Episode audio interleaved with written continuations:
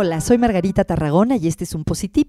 Cuando pienso en cómo aplico la psicología positiva en mi trabajo, generalmente pienso en tres grandes áreas, que son en las escuelas, en la educación, en los lugares de trabajo, las organizaciones, las empresas y en la vida personal de la gente, en sus familias, en su vida cotidiana. El Positif de hoy tiene que ver justamente con la vida familiar y con nuestra interacción con los niños o con los adolescentes y está inspirada en la indagación apreciativa. ¿Qué es la indagación apreciativa? Es una metodología que originalmente se desarrolló para trabajar con organizaciones que se centra en hacer preguntas, en indagar, en tener, en tener curiosidad por lo que funciona bien.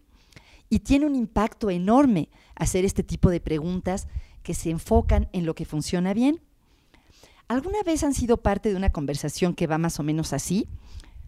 Hola, mi amor, ¿qué hiciste hoy en la escuela? Nada. ¿Cómo te fue hoy en el colegio? Bien. A veces es frustrante para nosotros como padres o como maestros eh, sentir que las preguntas que hacemos no tienen mucha respuesta o que no realmente tienen mucho jugo.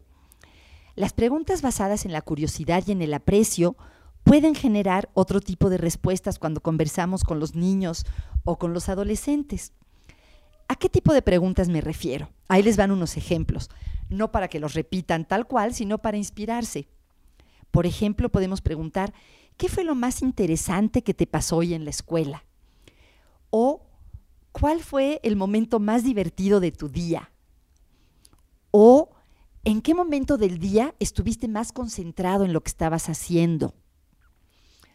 O, ¿hoy hubo algo que fuera una sorpresa agradable para ti?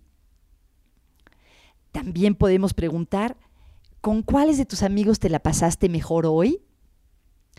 ¿O qué fue lo más inesperado del día? ¿O cuál fue el mejor momento de tu maestro hoy? ¿O qué es una cosa que hayas aprendido hoy que pudieras compartirme?